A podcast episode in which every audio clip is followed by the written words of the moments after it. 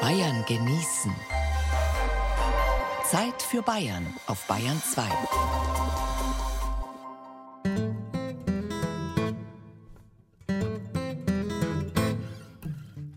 Bayern genießen im Oktober mit Christine Gaub. Das geht ja auf keine Kuhhaut, was wir Ihnen heute alles erzählen. Weil der Mensch immer mehr niederschreiben wollte, in allen Kulturen Handel getrieben und alles in Dokumenten und Verträgen festlegen wollte und musste, drum haben die kostbaren Kuh, Ziegen und sonstigen Tierhäute einfach nicht mehr ausgereicht. Das kostbare Pergament, das man bislang beschrieben hatte. Und eben drum ist das Papier entstanden und weiterentwickelt worden. Aus Schilf, Leinen, Lumpen. Mal mehr, mal weniger geduldig, meist kostbar ja, und ist auch manchmal nichts außer einem Stück Papier, das mit der Wirklichkeit rein gar nichts zu tun hat und vieles das Papier nicht wert, auf dem es geschrieben steht. Mich wird's freuen, wenn zwischen uns in dieser Stunde kein Blatt Papier mehr passt. Bleib's doch einfach dran, denn wir haben kostbares Papier aus der Papiermühle Inkmund am Tegernsee. Dauerpapier, Papier als Kulturträger, historisches und künstlerisches aus Landshut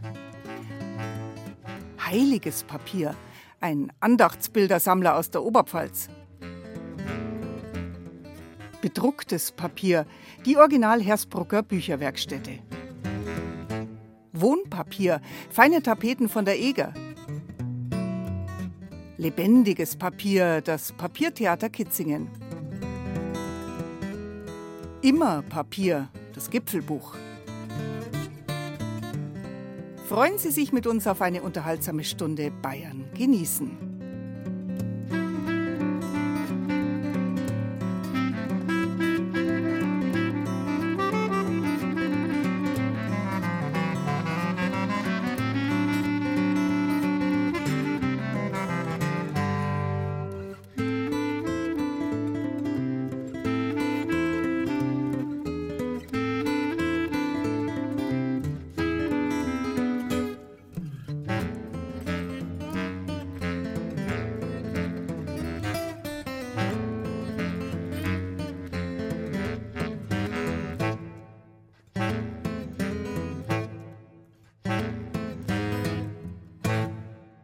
Unser Wort Papier stammt vom lateinischen Papyrus, von dem aus dem Schilf hergestellten Grund, auf dem schon die Ägypter vor 3000 Jahren ihre Hieroglyphen und später die Griechen von Homer bis Platon ihre Werke geschrieben haben. Die Chinesen, die hatten schon um Christi Geburt papierähnliches Material und gelten als Erfinder des eigentlichen Papiers, also des beschreibbaren, haltbaren Bogens, den man durch Verfilzen von Fasern hergestellt hat, sei es aus Baumrinde, Bastfasern, Hanf oder Lumpen. Durch die Araber kam diese Erfindung über Spanien nach Europa und bald trieben auch bei uns etliche Wassermühlen Stampfwerke an, die eingeweichte Hadern zermalmt und wieder in ihre Fasern zerlegt haben. Der wässrige Brei wurde dann mit Bütten in feine Fliese gesiebt, die dann gepresst und getrocknet. So geschehen auch in Gmund. Dort an der Mangfall, dem Fluss aus dem Tegernsee, steht die älteste Papierfabrik Bayerns, die noch in Betrieb ist. Seit fast 200 Jahren wird dort Papier hergestellt und Andreas Pehl hat Gmundpapier besucht. Gegründet wurden wir 1829 von einem Johann Nepomuk Haas. Der hatte damals die Lizenz zum Lumpensammeln und das war der Rohstoff, aus dem man damals Papier gemacht hat. Erzählt Sabine Huber, die für die Kommunikation im Unternehmen zuständig ist. Neben uns plätschert glasklar die Mangfall zwischen den Stelzen unter dem Fabrikgebäude der Gmunder Papierfabrik. Der Firmengründer hat ganz bewusst diesen Standort gewählt. Nein, nicht weil es hier so schön ist oder weil es am Tegernsee mehr Lumpen gegeben hätte als anderswo. Die Mangfall war der Grund. Sie sorgte für Wasser und vor allem Wasserkraft, um die Lumpen zu zerkleinern und daraus Papier zu schöpfen. Ein ganz besonderes Papier, denn vom Tegernsee aus ist auch der Hof in München mit Papier versorgt worden. Wir haben früher ans Könighaus und vor allem in die Behörden Papier geliefert, weil früher hatten die Behörden das beste Papier, was es gibt. Gott sei Dank. Alle Archivunterlagen vor 1900 sind dadurch eben auch vor dem Verfall gesichert.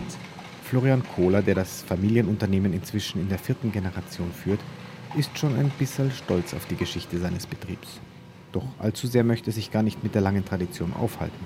Die ist schön, die ist auch wertvoll, aber man muss wahnsinnig aufpassen, weil eigentlich ist Tradition gefährlich, weil der Markt ist so hart heutzutage, dass wir eigentlich keine Zeit haben, uns nach hinten zu orientieren.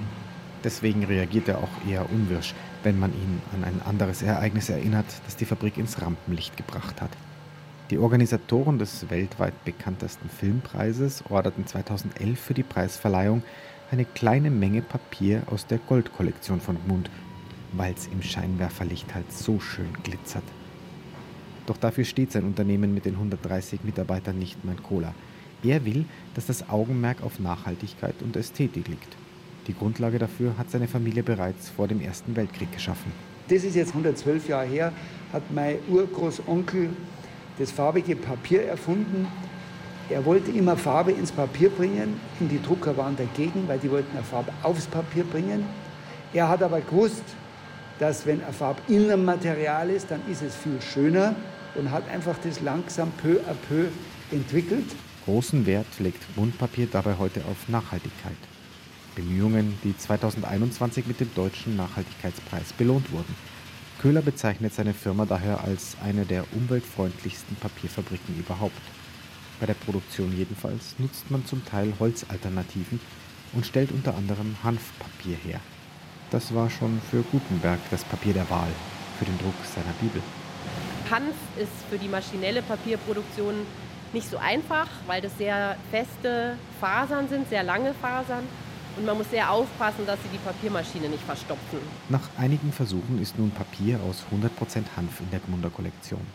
Auch sonst ist man recht kreativ damit, einen Teil des Zellstoffs zu ersetzen.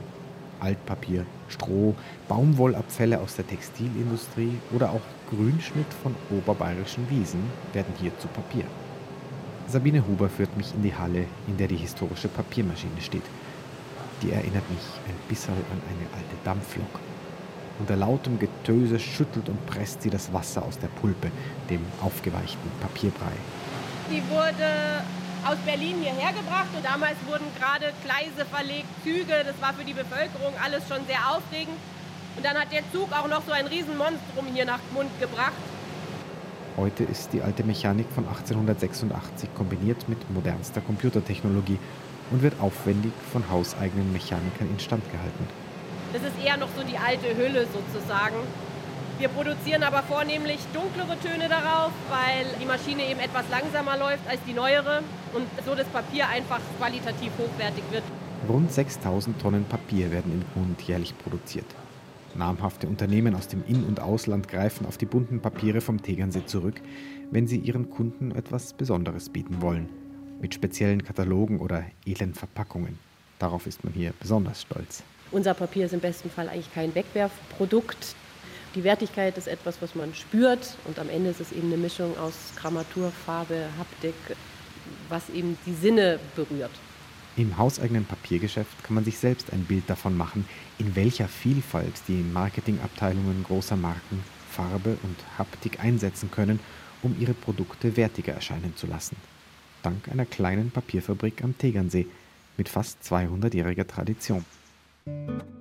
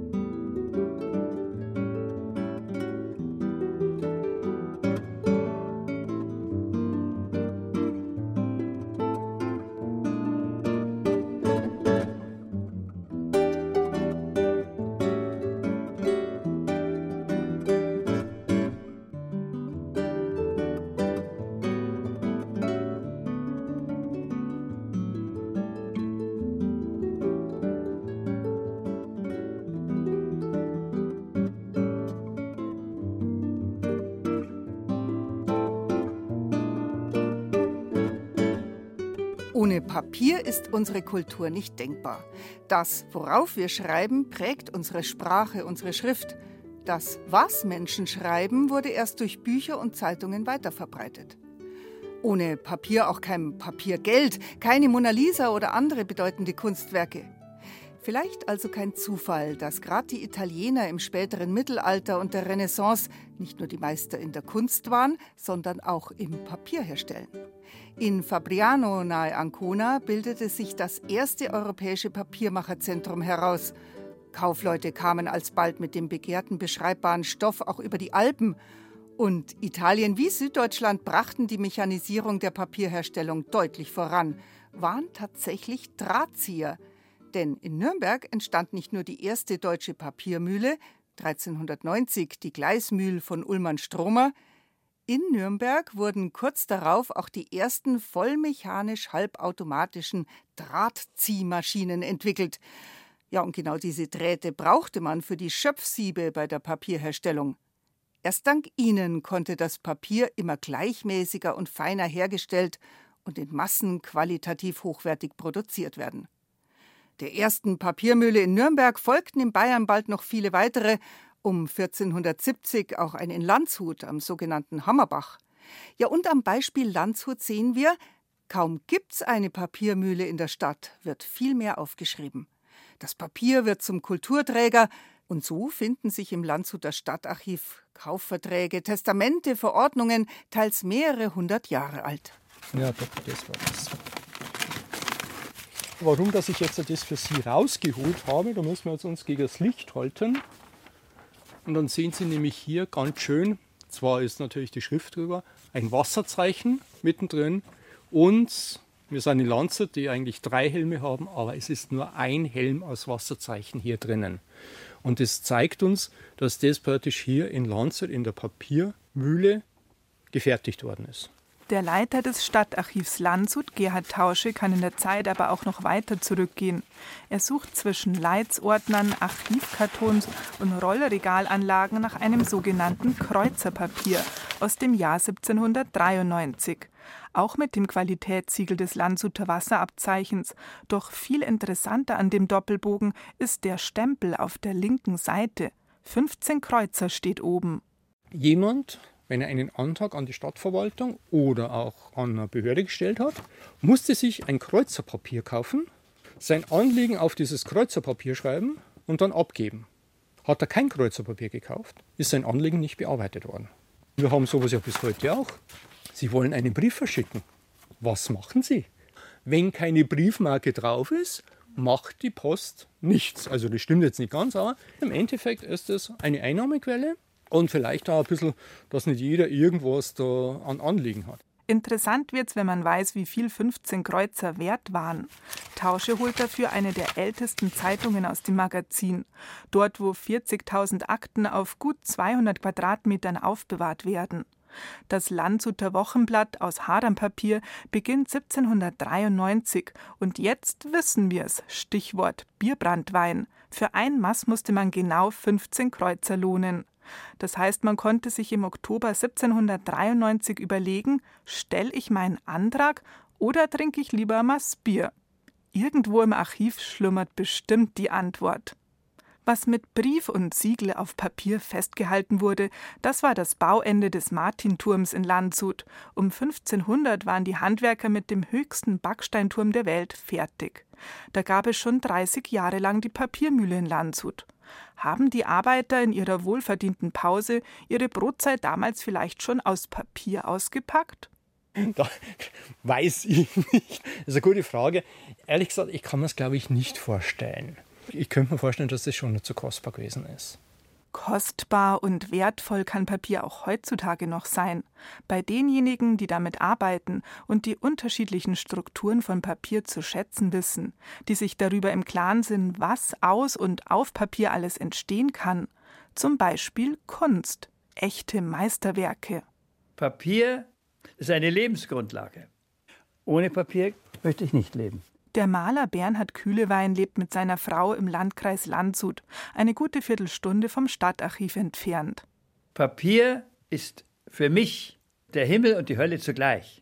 Weil wenn ich etwas zeichne und bin unzufrieden, dann habe ich gelernt, mich nicht zu schimpfen. Und dann geht es eben daneben. aber ärgern tue ich mich trotzdem. Und der Himmel? Der Himmel, der kommt von selbst. Der kommt, wenn ich das Gefühl habe, dass ich am richtigen Platz bin. Weil ich denke, ich kann es im Moment nicht besser machen. Papier ist Kühleweins ständiger Begleiter. Die Themen und Motive liegen für den fast 84-Jährigen auf der Straße. Ob ich an einem Schaufenster vorbeigehe oder im Zug sitze oder ob ich sie abholen, da im Auto ein bisschen warte, habe ich einen Zeichenblock dabei, wie immer. Ob das ein Ast ist, wie er sich krümmt und wie er sich im Wind bewegt, oder ob das ein bärtiger Mann ist, der da am Schaufenster vorbeihumpelt. Ja, das ist alles zum Zeichnen. Ein Kind, das in der Nase bohrt, ist doch großartig. In Kühleweins Atelier trifft man auf besondere Papierschätze, wie Aquarellpapier aus einer Papiermühle. Lumpen, Hadernpapier heißt es genau genommen. Und das hat mir meine Frau gekauft vor vier Jahrzehnten, in den 80er Jahren. Glauben Sie, das ist so teuer? Ich habe bis heute nicht gewagt, darauf ein Aquarell zu malen. Weil ich muss mir so schauen, wenn ich auf so einem teuren Material was mal und das womöglich dann misslingt. Aha, hier ist es. Jetzt schauen Sie das so das handgeschöpfte Papier, der handgerissene Rand. Das ist wunder, wunderbar. Ihr Besuch erinnert mich jetzt daran und ich werde es demnächst benutzen. Papier hält fest, was einem wichtig ist, wertvoll und bewahrenswert. Sarah Kosch-Amos war für uns unterwegs in Landshut.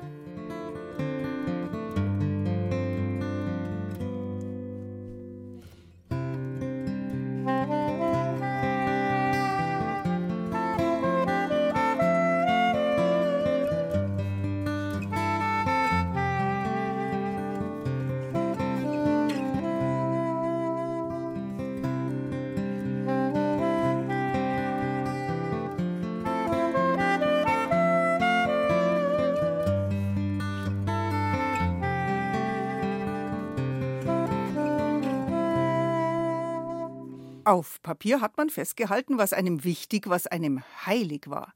Ja, und heilige Schriften gibt's in allen Weltreligionen, ob Bibel, Koran oder Sutren. Nicht zuletzt dank Umberto Ecos Name der Rose haben wir das Bild im Kopf von den Mönchen, die im Skriptorium des Klosters sitzen, mit Federkiel die heiligen Schriften ehrfürchtig kopieren.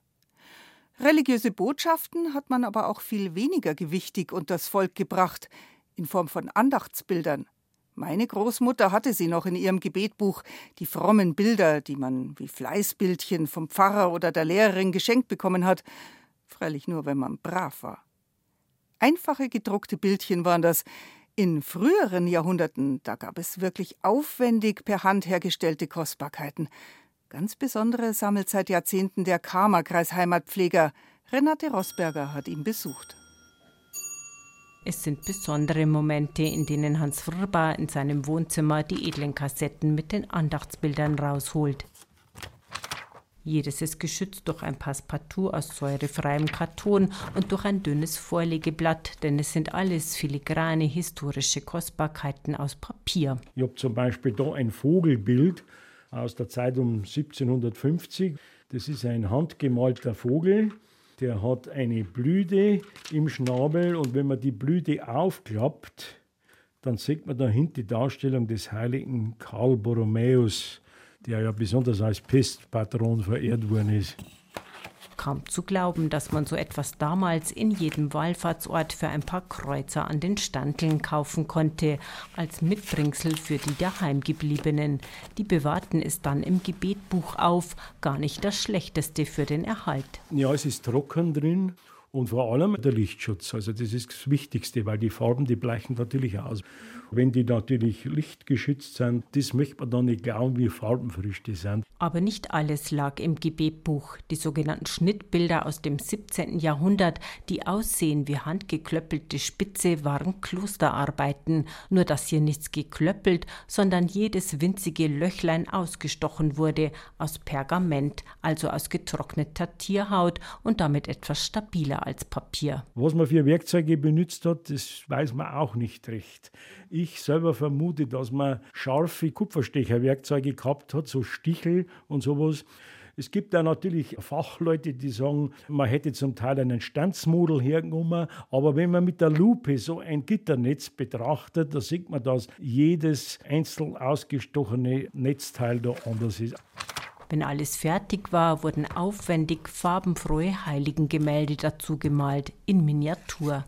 Solche Andachtsbilder waren Geschenke an Adlige oder andere Gönner eines Klosters. Die Arbeitszeit unendlich. Es waren halt auch die Zeiten, in denen die Zeit noch keine Rolle gespielt hat und das schon ein sehr frommes Unternehmen war, das die Schwestern da durchgeführt haben. Es liegt also viel unendliche Liebe und Geduld dahinter. Wir tun uns hart damit heutzutage, das zu begreifen. Genauso mühselig und vor allem im Biedermeier beliebt getrocknete Eichenblätter, die man vorsichtig ausgeschlagen hat, bis nur noch das Blattgerippe übrig blieb. Später fertigte man solche Blätter aus Papier nach. Das war einfacher und billiger. Nadelstichbilder, Kupferstiche, handbemalte, die aber in Serie produziert wurden. Andachtsbilder wurden Ende des 18. und vor allem im 19. Jahrhundert zur Massenware, ein erschwingliches Stück Volksfrömmigkeit. Manche gedruckte Papierblättchen mit winzigen Marien- oder Heiligenbildchen hatten einen ganz praktischen Zweck. Die Schluckbilder, das, das geistliche Pharmaka, war also üblich, dass man an Wallfahrtsorten solche Schluckbildchen erwerben konnte. Bekannt ist bei uns in Bayern besonders das Ursulinenkloster in Landshut. Das ist eine ganze Menge von Schluckbildern mit der Abbildung der Ursulinenmutter Gottes herausgegeben hat. Und die sind also winzig klein, die konnte man herunterdrennen. Man hat es entweder am kranken Viech eingegeben oder man hat es selber verschluckt, wenn man krank war. Übrigens bis ins 20. Jahrhundert hinein. Hans Wrba, heute 70 Jahre alt, hat schon als 19-Jähriger angefangen, Andachtsbilder zu sammeln. Mei, mich fasziniert diese tiefe Frömmigkeit, die mit dahinter steckt. Und auch diese Heiterkeit. Das ist also keine Drohbotschaft und keine finstere Botschaft, die die Bilder da in ihrer Farbigkeit, in ihrer Buntheit da verbreiten. Die haben was Heiteres an sich manche sogar mit handschriftlichen Widmungen wie im Poesiealbum. Betrachte dieses Bild und gedenke mich dabei, dass es von deinem Freund ein Angedenken sei. Wobei Papier nicht das einzige Material war für die bunten Bildchen. Wir hier in diesem Fall Kupferstich auf Birkenrinde ist natürlich zerbrechlich aber es hat sogar Kupferstiche auf Spinnwebe gegeben. Also das ist eine ganz fragile Angelegenheit gewesen. Ich habe einen Sammler kennt, der hat also so ein Blättchen gehabt auf Eihaut, Kupferstich auf Eihaut. Der war auch ganz glücklich, bis er das einmal gekriegt hat, weil sowas findet man fast nicht. Kein Wunder, äußerst schwer herzustellen und dann noch zu bewahren. Wir bleiben da lieber beim Papier.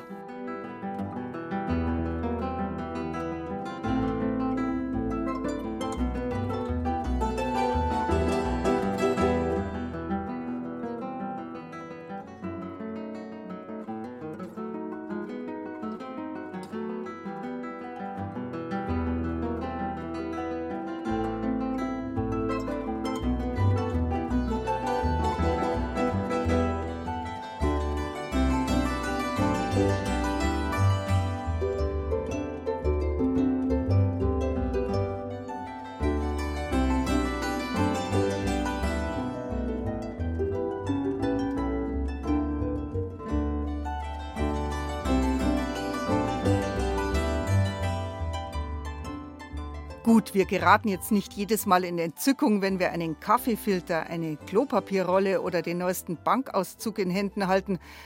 Aber machen wir uns doch einmal kurz bewusst, ohne Papier ist unsere Kultur nicht denkbar. Ich will jetzt gar nicht von den Spielkarten reden, ohne die es keinen Schafkopf oder Skat gäbe. Nicht vorstellbar. Heutzutage ist das Papier wieder auf dem Rückzug. Stichwort Digitalisierung. Selbst Kunst existiert inzwischen rein virtuell in Bits und Bytes. Doch freilich gibt es auch die Papierenthusiasten noch, Liebhaber der Papierherstellung und Verarbeitung. Bei der Original Hersbrucker Bücherwerkstätte, da sammeln sie seit Jahrzehnten alte Druckmaschinen und Setzkästen. In ihrer kleinen Werkstatt, direkt an der Hersbrucker Stadtmauer, stellen sie bibliophile Druckerzeugnisse her, alles von Hand. Unter Sammlern bekannt und begehrt ist besonders ihr Jahreskalender. Die alte gusseiserne Druckmaschine in der Hersbrucker Bücherwerkstätte rattert und klackert. Am hinteren Ende spuckt sie das Kalenderblatt für den Monat Februar aus. Darauf zu sehen ein Linolschnitt mit einem Kochtopf, aus dem lauter Weißwürste davonfliegen. Am rechten und linken Rand des Kalenderblattes steht in dicken schwarzen Lettern Gegen eine kalte, aufgeplatzte Weißwurst gibt es keinen besseren Trost, als auf der Stelle noch mehrere kalte, aufgeplatzte Weißwürste zu essen. Das Kalenderblatt mit dem kulinarischen Notfallratschlag offenbart den leicht schrägen, skurrilen Humor der Macher der Hersbrucker Bücherwerkstätte. Den Kern bilden die beiden ehemaligen gelernten Schriftsetzer Michael Gölling und Günter Tobisch. Fünf Druckmaschinen haben sie in ihrer Werkstatt stehen. Alle 50 bis 100 Jahre alt, alle aussortiert, vom Fortschritt überholt. Michael Gölling würde sie aber nie wieder hergeben. Hier ist der Satz drin oder sagen wir mal der Holzschnitt oder der Linolschnitt und man legt eben das Papier hier an, tritt da drauf, dann gehen da so Greifer auf. Dann druckt die Maschine, zieht den Bogen hier drüber, lässt den Bogen los und hat dann auf einmal von einer Sekunde auf die andere irgendwie einen selbstgesetzten Satz vor sich oder den Druck eines Linolschnitts. Und es ist immer ein unglaublich guter und Adrenalin schaffender Moment, weil das viel schöner ist als in jedem Computer. Michael Gölling und Günter Tobisch lernen in den 1960er Jahren das Handwerk des Schriftsetzers. Aber schon damals gilt die Technik, die sie erlernen, als veraltet. Wir haben als Schriftsetzer Lehrlinge eben angefangen, Schriften zu sammeln, weil wir in der Druckerei, wo wir in Hersbruck gelernt haben, bereits 1964 schon anfangen mussten, Bleischriften wegzuschmeißen, weil der Offsetdruck kam. Und dann haben wir aber schöne Jugendstilschriften gehabt. Und da haben wir zu unserem Chef gesagt, wir weigern uns, schmeißen wir nicht weg. dann hat er gesagt, was wollt ihr denn da damit? Dann haben wir gesagt, ja, wissen wir nicht, aber das schmeißen wir nicht weg, deswegen lernen wir es ja gerade. Ne? Ich bilde mal ein, wir haben da noch einen Kasten, wo die drin sind. Die suchen wir mal, das ist ein sogenannter Steckschriftkasten. Das waren sie. In der Schublade liegen fein ziselierte, verzierte Schmuckbuchstaben. Mit ihnen fing alles an. In den folgenden Jahren entsorgten Druckereien in ganz Deutschland ihre alten Schriftsätze. Gölling und Tobisch sammelten alles. Wenig später war die Hersbrucker Bücherwerkstätte geboren. Über 400 komplette Schrifttypen lagern in ihren Holzregalen. Vor allem Günter Tobisch hat sich in die Buchstaben regelrecht verliebt. Ich meine, eine Schrift entwerfen ist eigentlich eine tolle Kunst. Das muss man erst mal schaffen, dass es einen anspricht. Und ich finde es einfach genial, sowas und somit gerade so alten Jugendstilschriften oder so dann rumspielen, experimentieren ein bisschen, zusammenschmeißen, wieder auseinander. Das ist einfach schön. Tobisch nimmt den Winkelhaken, eine Art eisernes Lineal mit Halterung, und beginnt einen Text zu setzen. Buchstabe für Buchstabe, immer seitenverkehrt, damit es aus der Druckmaschine richtig herum herauskommt. Seine Finger fliegen über den Setzkasten, wissen genau, wo welche Schrifttype liegt. Sein Berufsleben hat Tobisch als Mediendesigner in einem Nürnberger Verlagshaus verbracht. Seine Freizeit gehörte damals wie heute der Hersbrucker Bücherwerkstätte. Ich fand es immer einen schönen Spagat, den Tag über am Computer zu sitzen und mit elektronischen Mitteln Gestaltung zu machen und dann am Abend oder in der Freizeit zurückzugehen um 100 Jahre und mit alten Materialien so auf dem alten Weg Bücher zu drucken. Günter Tobisch und sein Kompagnon Michael Gölling sind Handwerker und gleichzeitig Künstler. Sie und eine Handvoll Mitstreiter in der Bücherwerkstätte verbindet die Liebe und der Hang zum Anarchischen, zum Unangepassten. Das zeigte sich bei Michael Gölling schon während der Lehrzeit. Wenn man das lernt, dann muss man ja genau nach Gutenberg arbeiten und alles schön und sauber und, und so weiter. Und uns hat eben gerade gefallen, dass wir eben einfach Sachen gedruckt haben, die man vom Beruf her überhaupt nicht hätte machen dürfen. Also solche Sachen, dass man da einfach einen Buchstaben reinsetzt, der nicht richtig sauber ausdruckt. Ne? Oder der kaputt ist. Kaputte Buchstaben, auf dem Kopf stehend, zu groß, zu klein. Mit Sprache und ihrer Erscheinung lässt sich als Schriftsetzer ganz wunderbar spielen. Grafischen Unfug nennt Gölling das. Den ganz speziellen Humor der Hersbrucker Bücherwerkstätte schätzen auch andere. Gerhard Polt, Matthias Egersdörfer oder auch der oberpfälzische Schriftsteller Eckhard Henscheid arbeiten regelmäßig mit den Hersbruckern zusammen. Bei den bibliophilen Liebhabern haben sie sich längst einen Namen gemacht.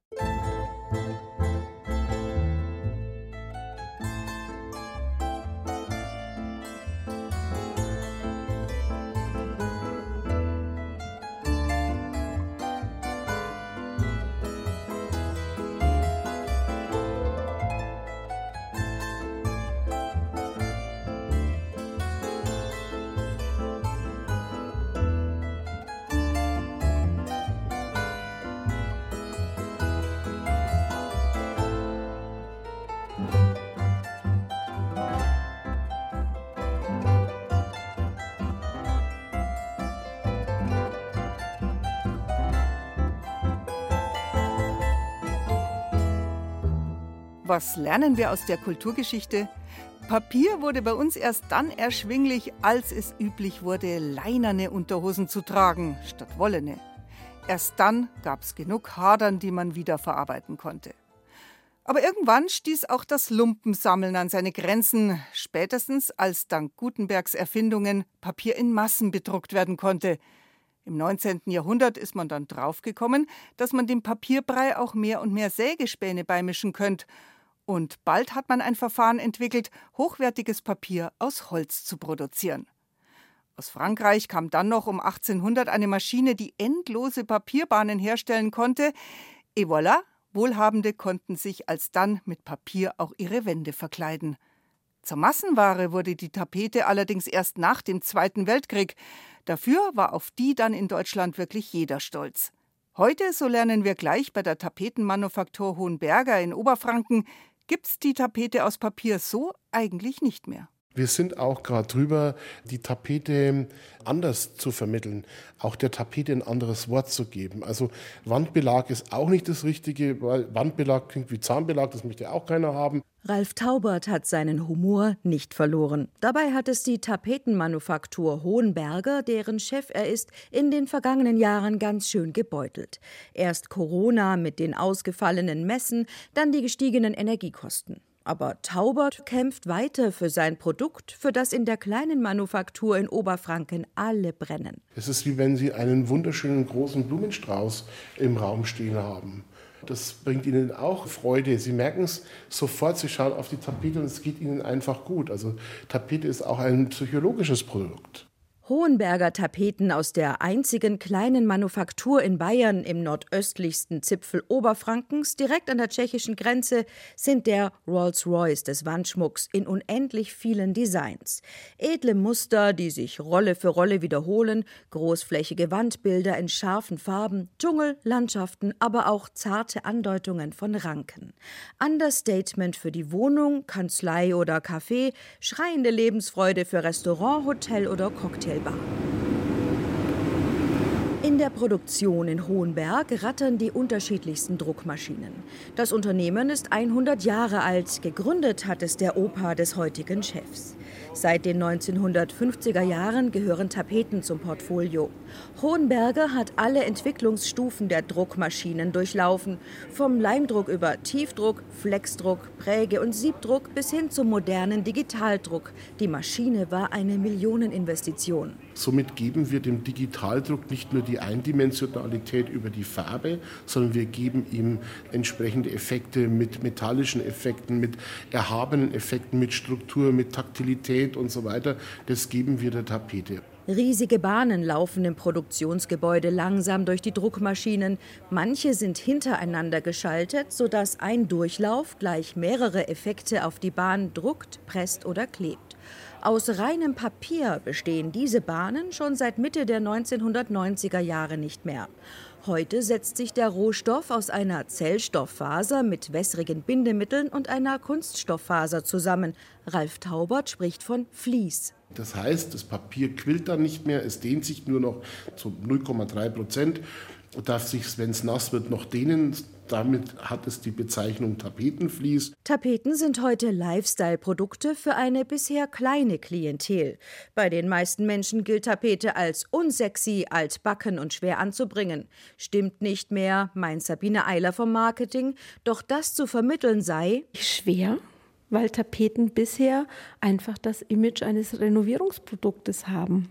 So ähnlich wie sich jemand einen Pullover kauft, um nach außen zu zeigen, was er ist kann er das auch mit Tapete tun. Sabine Eiler spricht vom Wow-Effekt. Für den braucht es heute keinen Tapeziertisch mehr. Fließtapeten streiche man nicht mehr mit Kleister ein, versichert Ralf Taubert. Stattdessen rollt man Fließkleber auf die Wand und drückt die Tapete darauf. Meistens schmückt man auch nur eine von vier Wänden. Die anderen drei erhalten Farbe, die zur Tapete passt. Einfach eine schicke Wand vorbereiten, einmal eine schicke Fließtapete hinmachen. Die können Sie dann innerhalb der Zeit, wo Sie es halt nicht mehr haben wollen, trocken abziehen. Es ist noch ein langer Weg vom Imagewandel von der biederen Tapete zum Wohlfühl-Wallcovering. Vielleicht hilft der neue Trend zur Natur im Raum dabei. Hohenberger Designerin Jenny Pilz deutet auf einen kleinen Webrahmen. Darin sind Naturmaterialien eingeflochten. Das gesamte Team war dafür im Feld und hat gepflückt. Diese Vorlage wird noch fotografiert und dient dann als Motiv für ein neues Tapetendesign. Ein bisschen was ist schon verblüht, da geht ein bisschen die Farbe des Grün raus, dann kommen aber diese herrlichen Braun, Sand, Karamelltöne, so Wald- und Wiesengräser. Und dann haben wir das verwebt und haben halt eine super schöne Fläche bekommen und daraus wird dann äh, die Vorlage für eine Tapete. Ein schneller und maßgeschneiderter, leicht umsetzbarer Outfitwandel für Lebensräume. Und alles, was es dafür braucht, sind ein paar Quadratmeter bedrucktes Papier oder Tapetenvlies.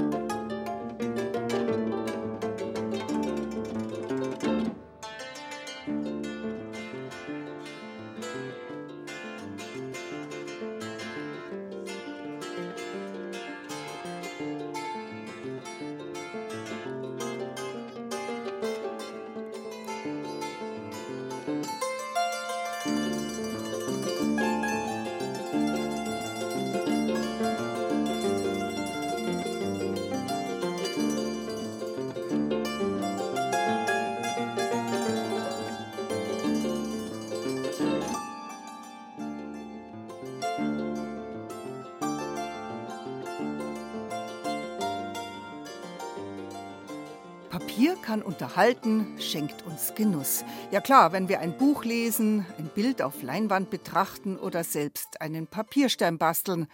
Als es noch kein Fernsehen gab, hat man dank Papier auch einen wunderbaren Theaterabend genießen können. Ob Wilhelm Tell oder Romeo und Julia, im 19. Jahrhundert erbaute sich das Bildungsbürgertum gerne zu Hause mit Freunden und Nachbarn an Theaterstücken, gespielt mit Papierfiguren, die vor und hinter aufwendig gestalteten Papierbühnen bewegt wurden.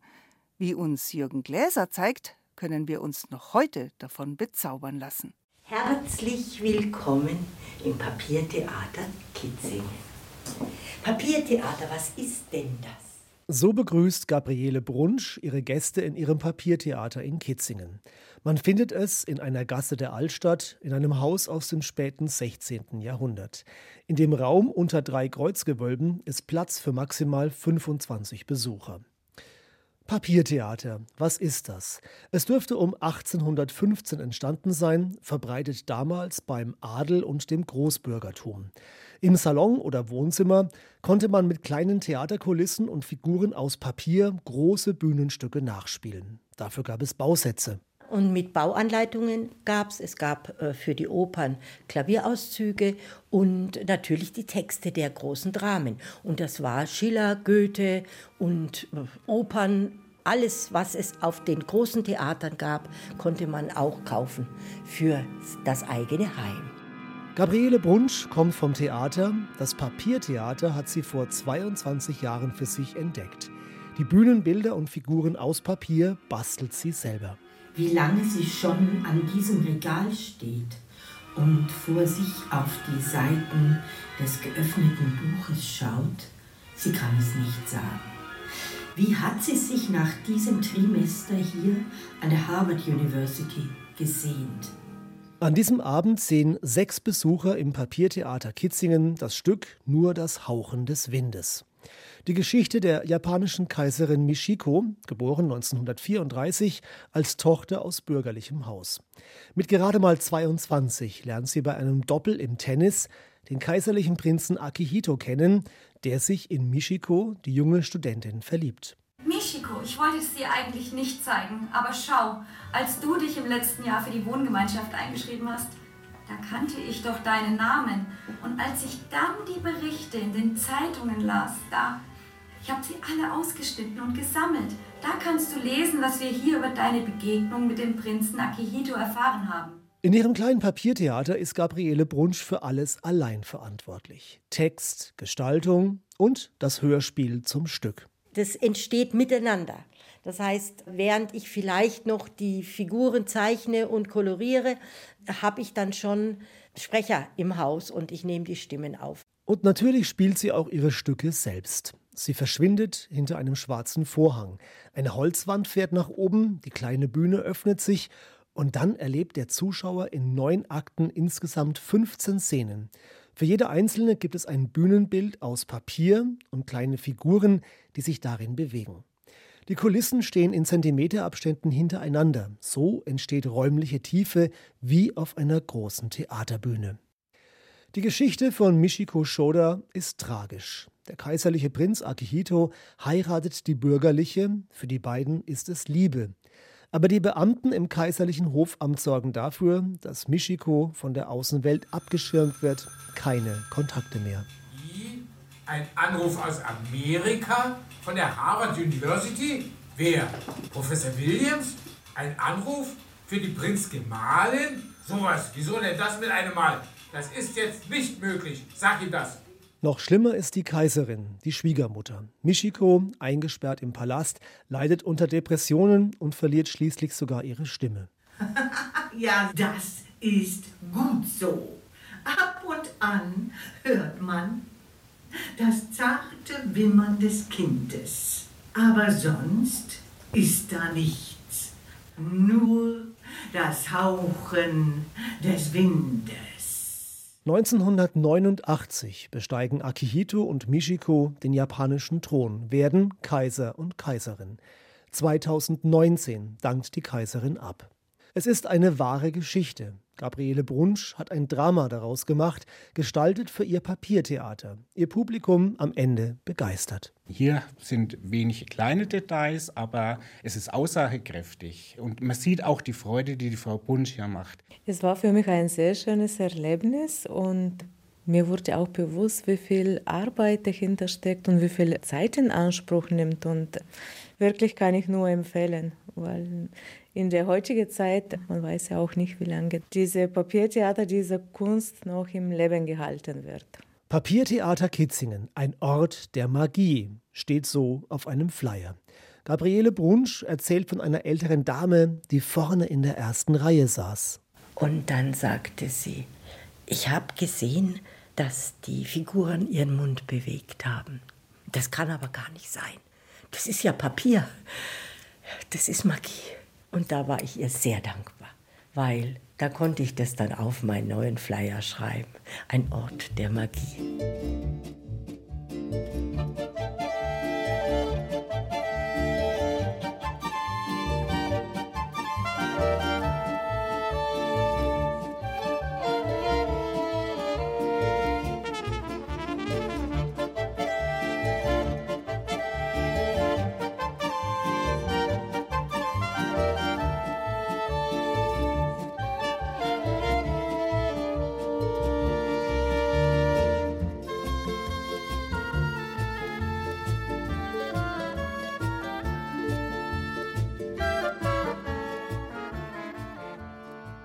Ja, wir hatten es schon davon. Wir verzichten aus ökologischen Gründen mehr und mehr auf Ausdrucke, verschwenden kein Papier mehr, möglichst viel wird digital kommuniziert, ob das nun gut ist oder nicht, sei dahingestellt.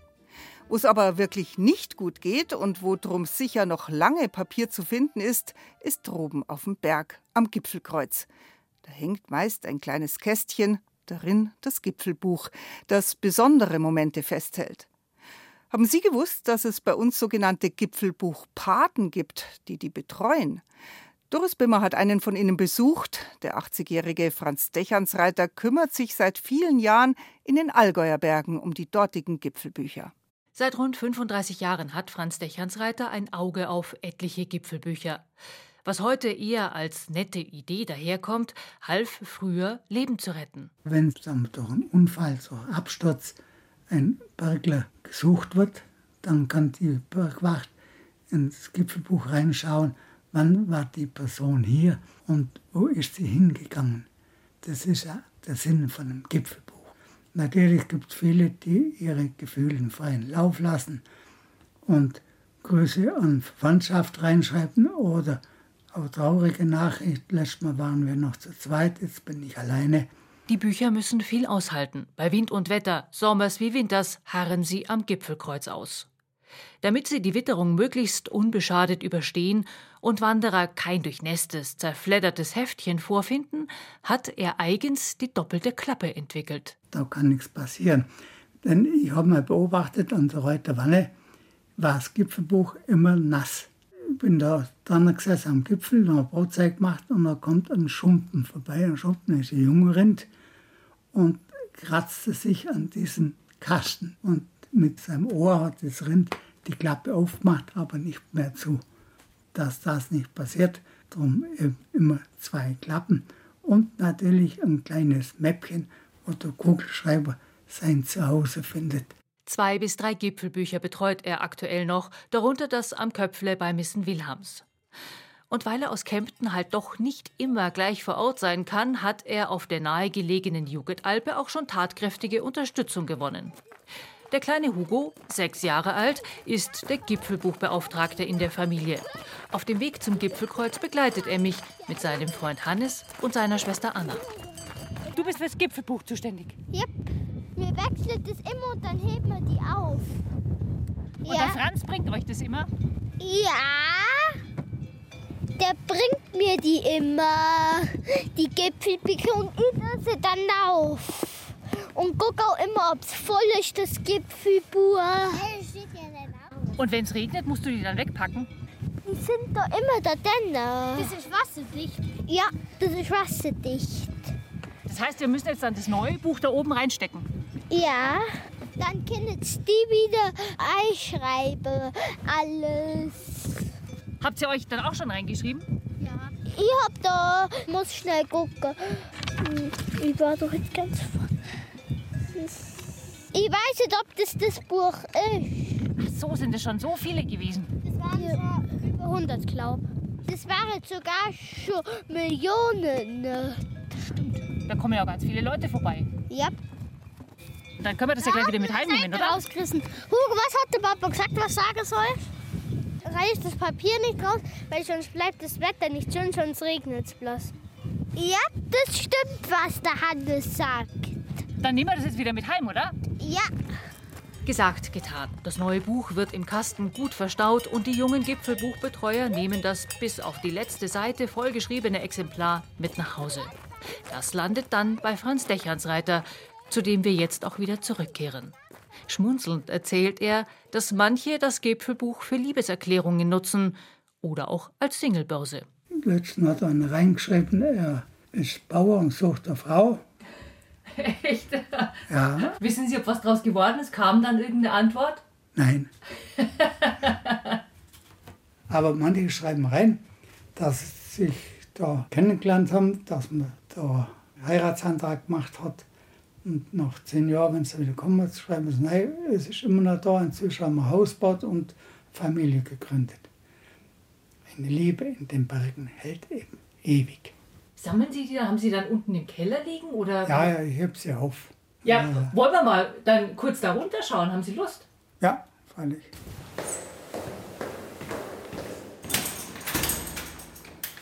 So, jetzt sind wir im Schätzchen.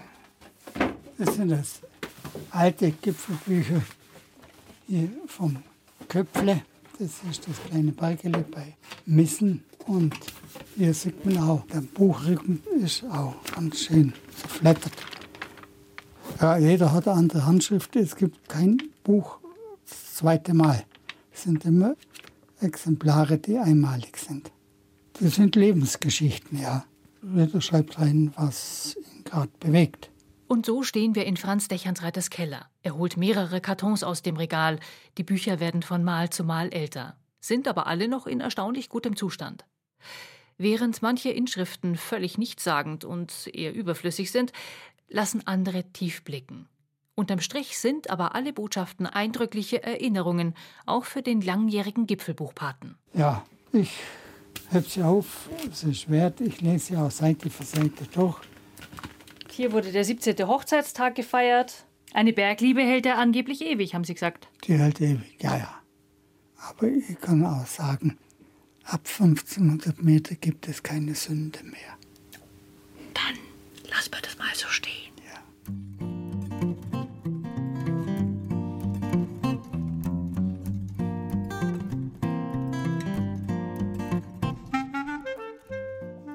Papier ist aus unserem Alltag nicht wegzudenken. Küchenpapier, Zeitung, Brottüte, Zigarettenpaper, überall brauchen und gebrauchen wir Papier, machen uns aber wohl selten bewusst, dass die Entwicklung unserer Kultur ohne Papier so überhaupt nicht möglich gewesen wäre.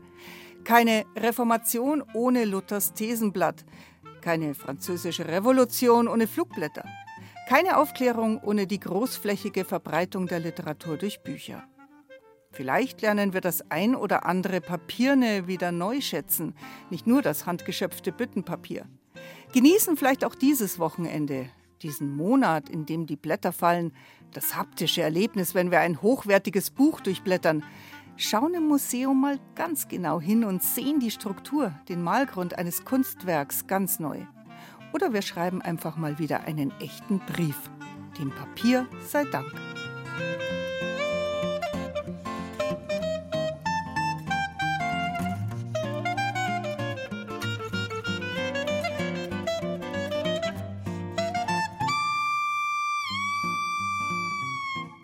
Papier.